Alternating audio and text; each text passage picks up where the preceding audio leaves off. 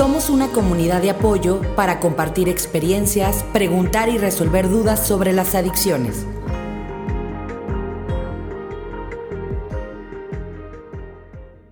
Hola, bienvenidos a Yo Dependo Podcast.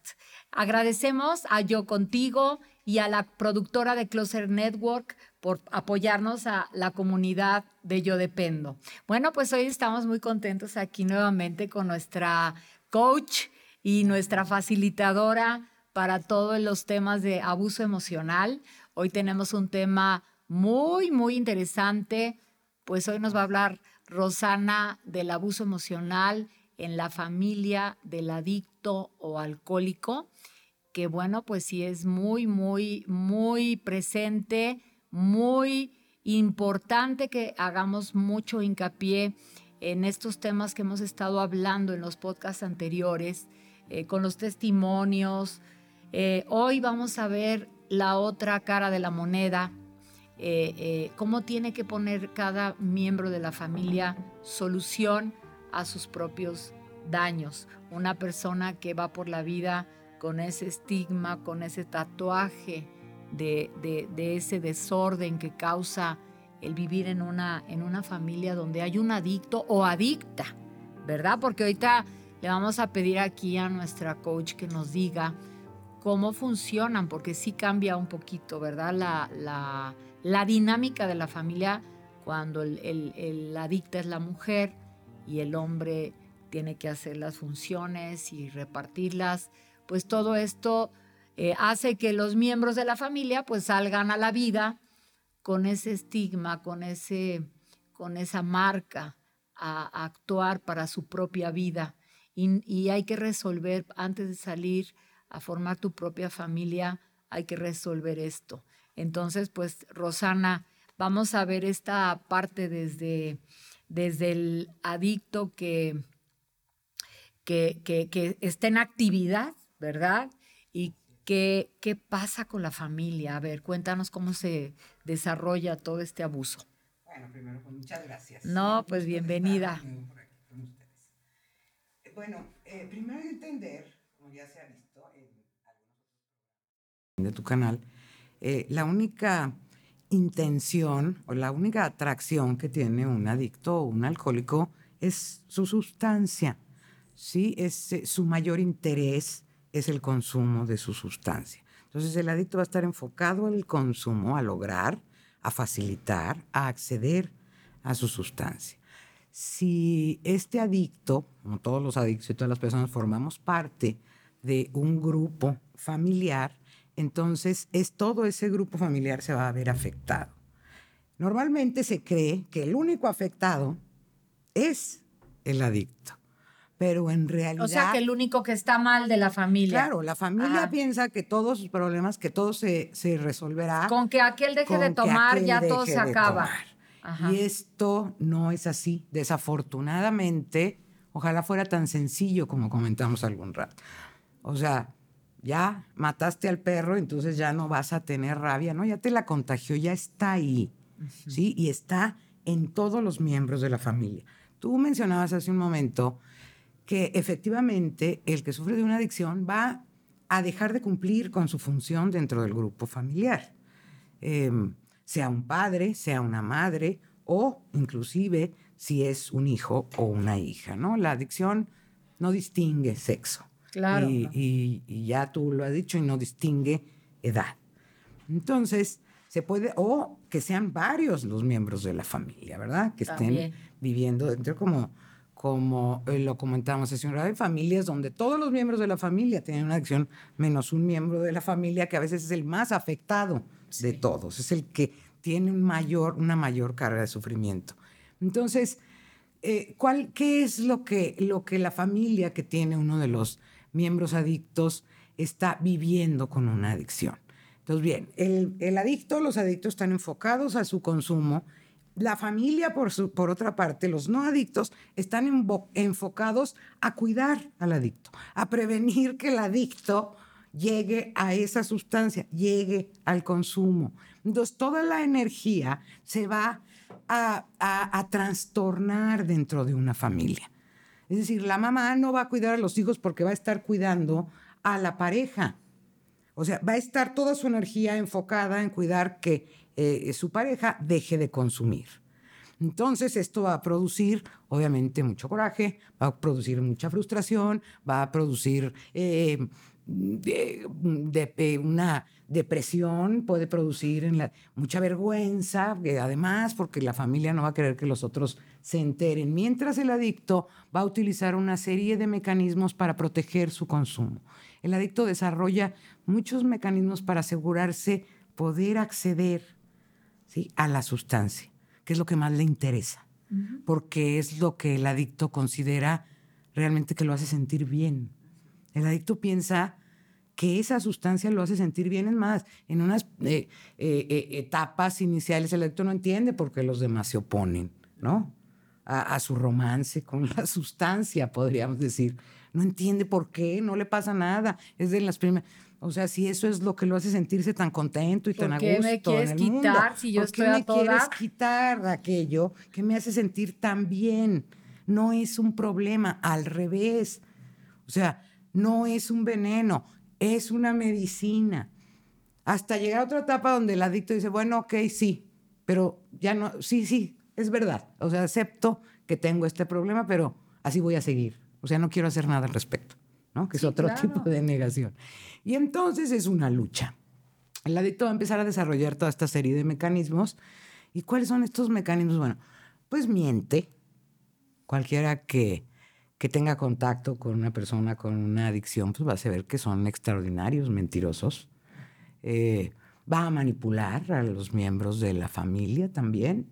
Eh, ¿Cómo lo manipulan? Pues a través del chantaje emocional, de la victimización, eh, de las amenazas, ¿no? sí, si, si es la esposa. entonces ya me voy. si es la esposa, es que en el trabajo estoy muy tenso. O sea, al principio se, se puede justificar ante la esposa o la esposa ante el esposo, ¿no? Me imagino. Así es. Y luego, cuando ya es la esposa contra él, vamos a hablar de un hombre, este, mm, él se tiene que justificar con los hijos y también hay ahí también una distorsión tremenda y una confusión porque empieza a de por tu culpa de tu mamá tomo. ¿verdad? también he visto, hemos, Eso es uno de los mecanismos también preferidos, el culpabilizar, como se victimizan.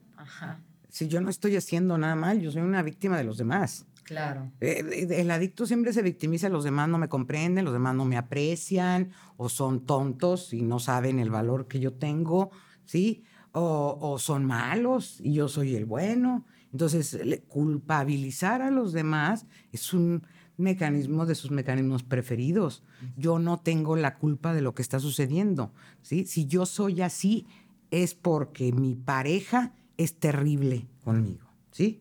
Si yo tomo es porque tú haces esto. Si yo, si yo consumo es porque los hijos me hacen sentir triste o porque me desilusionaron o porque no se comportan como yo espero que se comporten. Es decir, culpabilizar. Siempre. Siempre a su entorno cercano y, y en los círculos más alejados en el trabajo, pues van a funcionar igual. Es decir, si tienen, empiezan a tener problemas en su trabajo, va a funcionar igual. Yo no soy el responsable. Y la sustancia no es la responsable. La sustancia la van a defender hasta a toda costa, a toda costa, porque es el amor de su vida. Esa, eh, eh, eh, están, como decías tú hace un momento, están poseídos por la sustancia. Entonces tienen que defenderla a toda costa y culpabilizar a los demás. De, de lo que está sucediendo, de lo que está pasando mal o de lo que está funcionando mal.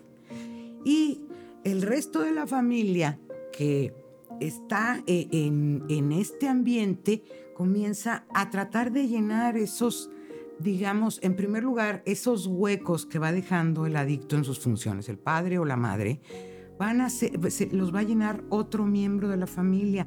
Todos los roles se van a trastornar totalmente. Vamos a suponer que tiene eh, el padre de familia sufre de la adicción y entonces la madre está enfocada en cuidar y en evitar que el, el padre siga consumiendo y toda su energía y toda su energía emocional va a estar trastornada. Se va a sentir mal, cansada, deprimida, enojada. ¿Qué va pasar con esa persona en el cuidado de sus hijos, aunque ella no esté consumiendo. ¿Sí? No, pero está... Es más, se puede convertir en más abusiva. Muchas veces se percibe así a las parejas de los adictos, se les percibe como los que son, están hechos una fiera, ¿sí?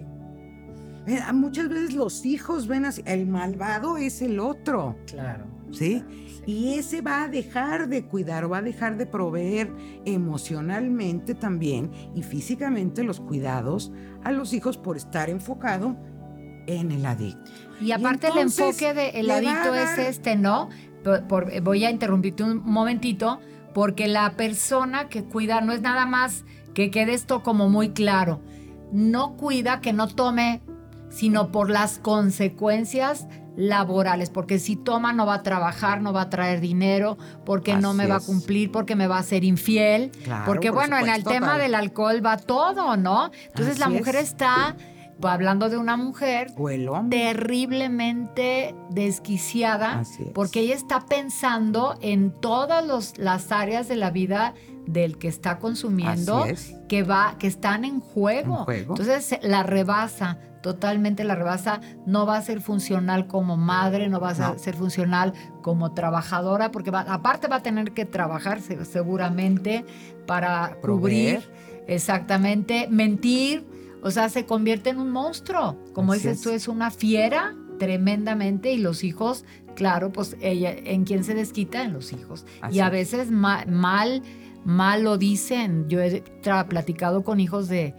alcohólicos, a la mamá la aborrecen porque por tu padre, por tu padre y por cuidarlos a ustedes, sigo con él y es una cosa terrible como un huracán, ¿verdad? Sí, es que se presenta todo tipo de frustraciones y además toda la responsabilidad, toda la carga de la familia pues va a recaer en uno solo, no va a estar eh, dividida porque alguno de, de, de, estos no va a cumplir con su rol. Entonces vamos a suponer que sea una madre de familia, que no sea proveedora, que sea una madre de familia que quede en casa para el, al cuidado de los hijos. Imagínate tú una persona que no va a ser capaz de cumplir con este rol.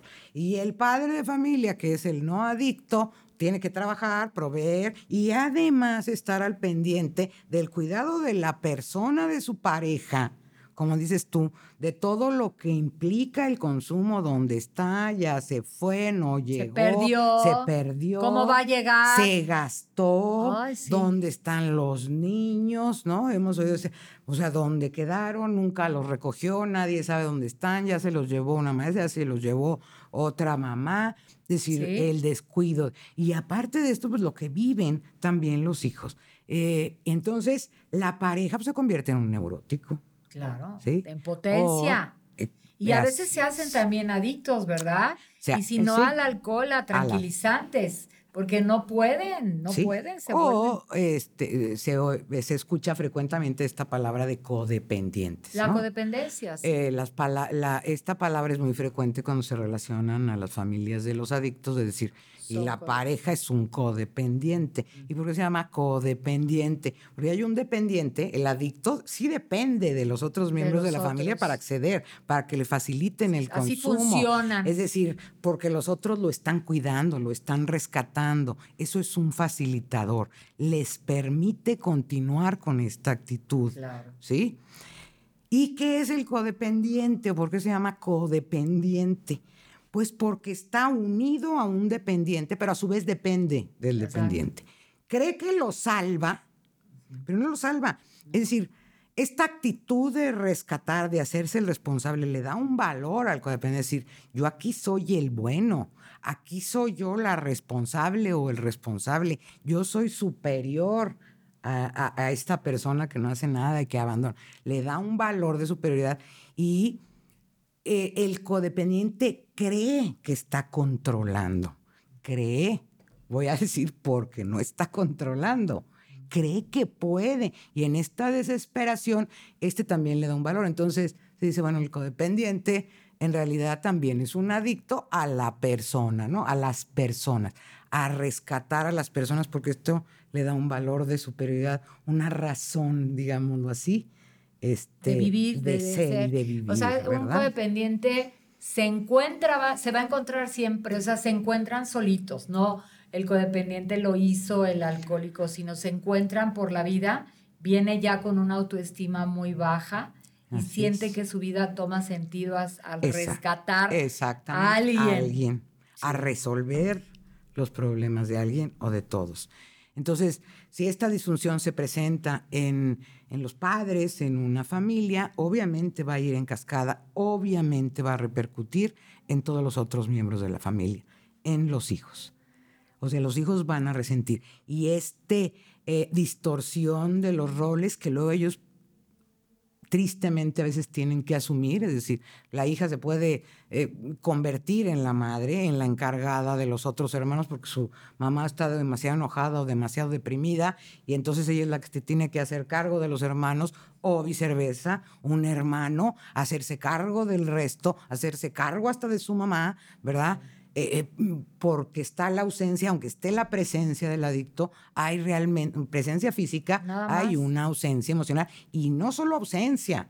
Por no dijeras, es una falta, desapareció, se fue, sino hay una carga. Es decir, el adicto no solo es un ausente, Está muy, está muy complicado ese ejemplo. No es ausente, es carga. Exactamente. No es lo mismo ser, ya se fue, o sea, no, es una carga. Hay que cargarlo, hay que resolverle, hay que pagar las cuentas de ese un Inválido. Exactamente. Un inválido emocional. Ajá. Porque dices, o sea, solo abandona sus roles. Ojalá solamente los abandonara. Sería más fácil. Pero no.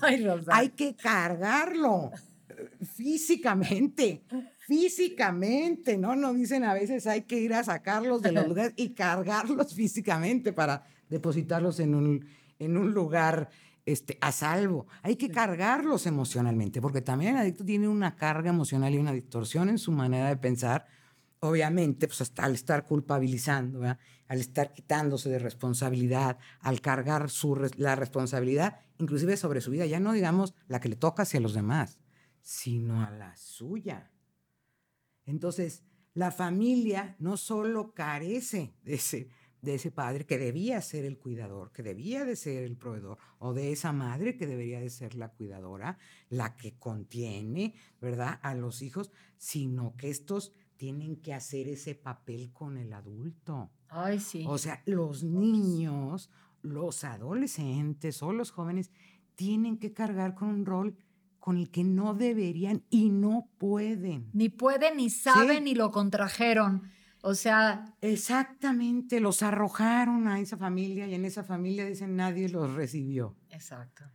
Y entonces tienen que empezar a asumir papeles que no están capacitados para desarrollar. ¿Tú qué crees que le pasa a cualquier persona que tiene que asumir, a una niña que tiene que asumir el rol de una madre? Claro, una mamá chiquita que dices, ¿cómo? No. Qué, crueldad, sí. Y entonces, pero a lo mejor el niño o la niña lo intentan, porque dentro de la dinámica de la familia, los miembros de la familia intentan salvar a la familia. O sea, la familia es un organismo. ¿Sí? ¿Sí? Y los que están ahí intentan salvar y rescatar a su familia, la necesitan. Sí, sí. Y los niños, entonces esta disfunción en el niño, en el joven, en el adulto joven, va a generar obviamente un trastorno en su personalidad. Un trastorno que se va a llevar para siempre. ¿Sí? O sea, su función, su manera de ver el mundo va a ser distinta al resto. Por eso muchos también, hijos de los adictos o adictas o alcohólicos o alcohol, eh, van a convertirse en un codependiente, una persona que necesita controlar el entorno porque si no entra en un estado de angustia y desesperación absoluto. Necesita tener el o creer que tiene el control. Y cuando siente que pierde el control, es insoportable. Entonces, imagínate tú a esa, eh, eh, a esa criatura que fue abandonada, digámoslo así, en sus necesidades, o sea, pueden ser físicas o puede que no hayan sido físicas, pero sí necesidades emocionales. Sobre todo, ¿verdad? Esa, exactamente. Entonces, esa criatura, pues el terror que va a sentir del mundo y de la vida, o sea, se va a sentir indefenso, no va a estar protegido porque dentro del núcleo familiar es donde uno necesita sentirse protegido y no atacado. no es, el hogar no es el remanso. Exactamente. Y casualmente se casan o contraen un compromiso con la persona que creen que, que, va, que les va, van a sentir eso y es exactamente lo opuesto. Generalmente los hijos de los adictos o alcohólicos se casan con la, con la copia al carbón de la persona que, los, que les ha marcado la vida, ¿no? O de mamá o de papá o de ambos, pero no es precisamente el, el, no viene, no van buscando relaciones sanas por la vida, van enganchándose, ¿verdad? Pues lo que pasa, este, yo considero es que no las conocen. O sea, ¿cómo vas a buscar una relación sana si no, no, la conoces? La relación entre tus padres no fue sana. Entre ellos dos, como adultos, como pareja, la relación entre eh, eh, tus padres y, y tú no fue sana. Estaba trastornada, estuvo distorsionada siempre. Y tú no lo sabías porque cuando vienen al mundo en una familia así, esa es su naturalidad o su normalidad. Para los hijos pequeños, niños, esa es la normalidad de cómo funcionan las cosas. Fíjate, en, en estas familias no forzosamente tiene que haber violencia física o escándalos físicos en el momento del consumo. Es más, inclusive el alcoholismo no solo está presente en el momento del consumo, que también eh, es, una de las cuestiones que muchas veces eh, se confunde. Eh, la gente piensa que el alcohólico solo es alcohólico en el momento de consumir. Claro, cuando está bebiendo. Solo es alcohólico cuando está bebiendo. No, es una manera de ser y de actuar en el mundo. Hay muchos tipos. Hay alcohólicos funcionales que pueden ir a trabajar y que son eh, proveedores. Hay alcohólicos que no son violentos, al revés. Este, son buena onda. sí, son más y además son muy simpáticos, ¿no? Y, muy alegres. Y entonces eh, la pareja que es el neurótico porque está empezando a beber, pero no es nada más el momento del consumo. Es una manera de ser y de funcionar siempre. Hay personas que dicen, no, pues yo no creo, ¿verdad? Que, que, sea, que sea alcohólico.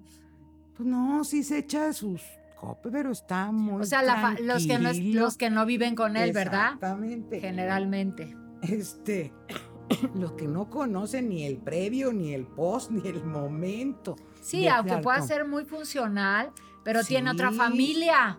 ¿Verdad? O pueda o, su actitud de desprecio, de culpabilidad, o este el trato de, hacer sentir inferiores a los demás también es una característica muy muy muy narcisista también. Muy marca, sí, porque como tienen esta sensación de bienestar que les da la sustancia, les da una sensación de superioridad también. Poder, claro. De poder. Eh, y si son los proveedores, ¿verdad? Económicamente, si es un buen proveedor, pues más control va a ejercer sobre el resto de la familia a través del, control económico, a través del dinero.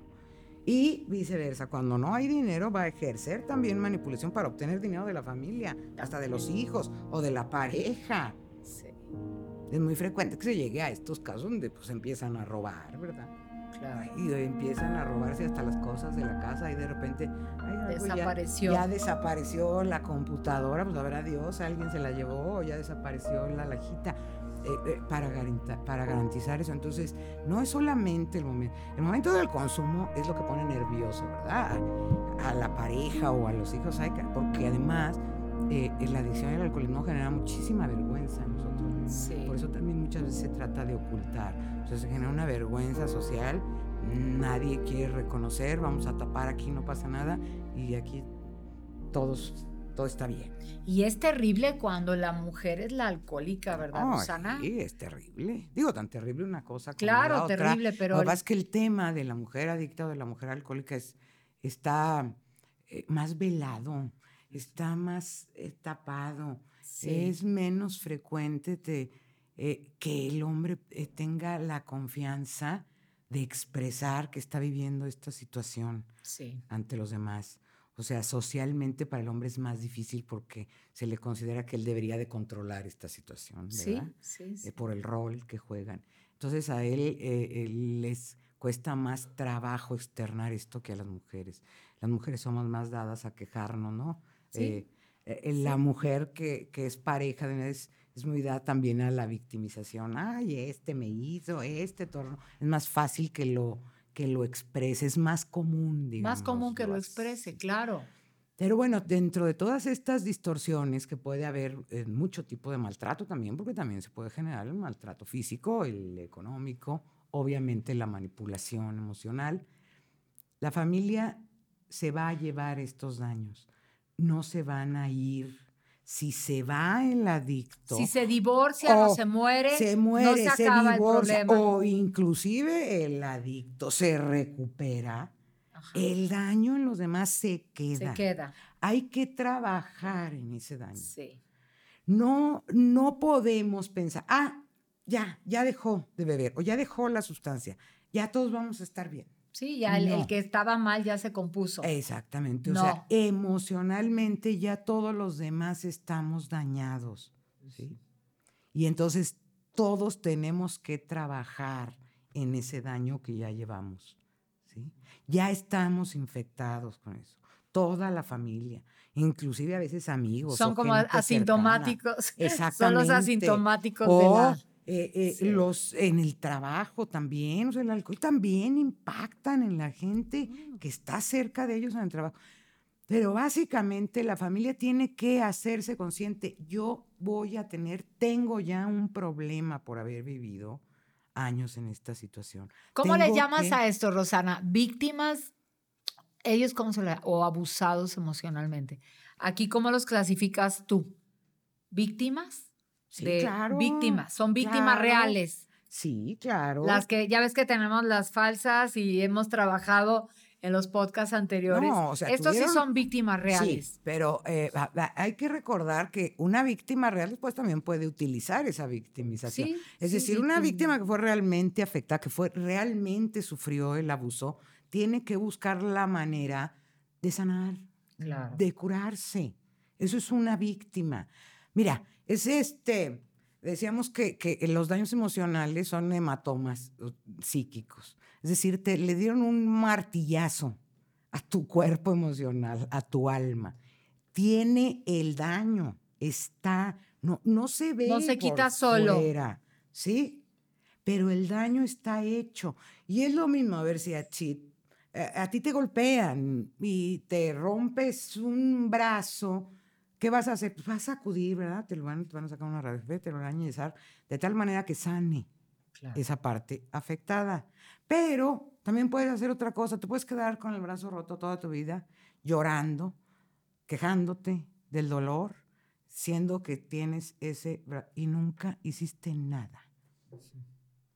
¿Cómo? Va a llegar un momento de decir, pues tú no hiciste nada. Ah, no, y sigue, y siguen pasando los años. Y ahora la lesión, pues ya eh, la fractura quedó mal, ¿verdad? Para siempre.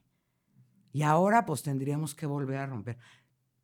Ya los demás van a decir, tendrías que haber acudido en el momento del daño. Claro. Tienes que sanar. Sino ya cuando esta persona fue a ser su propia familia, se destruyó, se llevó todo el daño el daño a, su nueva historia, a ¿no? vaya, con y a veces repitiendo el patrón a veces, convirtiéndose en adictos también, ¿verdad? Y o convirtiéndose luego en victimarios. Mira, nosotros vemos frecuentemente estas historias que dicen, hay alguna persona que cometió un acto terrorífico, que hizo, cometió una agresión terrible en contra de otra. Entonces en su historial siempre te dicen, ay, es que fue un niño abusado, es que fue un niño que sufrió esta situación. Sí, efectivamente. ¿Y qué pasó? No, no fue atendido. Entonces, ¿qué tenemos que hacer ahorita? Digamos, ese ya creció y se convirtió él en un victimario o ella en victimario. Entonces, no es justificar, es entender. Entonces, ahora lo que yo tengo que entender es que la víctima real tiene que atenderse. Claro. Una, para evitar el sufrimiento que ya conlleva este daño y para evitar convertirse a su vez en un víctima. Exacto. ¿Verdad? Hay que atender a las víctimas. Dice, no, ya atiendes a los víctimas cuando ya son víctimas, cuando ellos ya, se convirtieron en eso ahí ya no está la solución. La solución está en atender y que la víctima sepa o la persona que está viviendo en esta situación sepa, esto es muy importante, que tiene ya generado un problema, que tiene que trabajar y hacer algo por sí mismo, ¿sí? Para romper con este ciclo, porque si no, el ciclo se va a ir haciendo y el daño se va a ir haciendo más grande. Más grande. Decíamos, el daño desaparece. la persona afectada por el adicto, ah, ya desapareció el daño, no. Pero con el tiempo, no, el tiempo se hace más profundo. Y luego ya no se distingue ni de dónde vino. Pasan las generaciones nomás, eh, funcionan las personas de una determinada manera y ya nadie sabe ni por qué funcionan así. Sí. Y son terribles, ¿verdad? Pueden ser grupos familiares realmente dolorosos y dañinos para los nuevos miembros. Claro. Entonces hay que parar eso. ¿Y cómo se para? Cuando la persona que sufrió ese, ese daño atiende y es consciente de que lo tiene, de que ya tiene una distorsión en sus emociones y en su psique. Muy bien, Rosana, pues yo creo que esta información es muy útil para nuestra comunidad, el, el que ellos se den cuenta. Fíjate, yo he oído, pues ya terminamos ahorita ya con nuestro podcast, pero agregando un poquito, he, he escuchado en la experiencia que tengo tratando yo a los adictos y familiares, que incluso aunque no, lo, no hayan vivido nunca con el adicto, traen la, el estigma, o sea, ya traen eso, tienen que tratarlo, tienen que hablarlo. Me dicen, me platican que mi mamá fue alcohólica o drogadicta o que mi papá, porque todo eso ya viene marcados de fábrica, ya es. una, una, una marca de fábrica que traen. Entonces, pues sí es muy importante para nuestra comunidad que, que tomen en cuenta esto, que, haga, que paren ahí, que no crean que la causa de todos sus trastornos, de todos sus sufrimientos es el adicto. La persona que se relaciona con un adicto traía ya también un problema de autoestima, de abuso, de alguna situación que hizo invisiblemente eh, esa, ese, ese vínculo con, con personas enfermas, Se atraen por las patologías. Entonces, pues es, es importante. Y lo más importante, Rosana, pues que nos dices que sí hay una solución. Hay grupos de autoayuda, que en este caso para los hijos es a para los adolescentes, eh, Alanon para los hijos adultos, grupos de, de, hijos adultos, emociones anónimas, neuróticos anónimos. Estos son los grupos de autoayuda, pero también hay muchos, este, muchos remedios. O sea, hay mucho en, todo esto, un buen psicólogo, pero no se abandonen. Esta es la, la, parte importante. No se abandonen, no crean que se salvaron ya porque ya no está la persona. Yo creo que es el mensaje con el que vamos a cerrar nuestro podcast. No se abandonen, eh, busquen ayuda, porque sí, ahí paramos el abuso y pues darnos cuenta, ¿verdad? Darnos cuenta, ser abiertos y no sentir vergüenza, porque es una de las emociones de las cuales te avergüenzan y, y, no, no tiene por qué dar vergüenza, es una enfermedad, ya sabemos que es una enfermedad. Rosana, pues ya sabes que eres consentida y muy querida aquí en nuestra comunidad, la licenciada experta en estos temas de abuso emocional, en nuestros gráficos va a salir su correo electrónico, ya saben que ella es este, especialista en estos temas. Y bueno, pues ya saben, les pedimos que no se pierdan todas nuestras publicaciones, que cada día nuestra comunidad crece, interactuamos muchísimo en Instagram, en Facebook. Y bueno, pues agradecemos nuevamente tu presencia, agradecemos esta oportunidad de vida y síganse cuidando, síganse cuidando y sobre todo de esta pandemia de las adicciones. Me despido como siempre con mi mejor vibra. Hasta la próxima.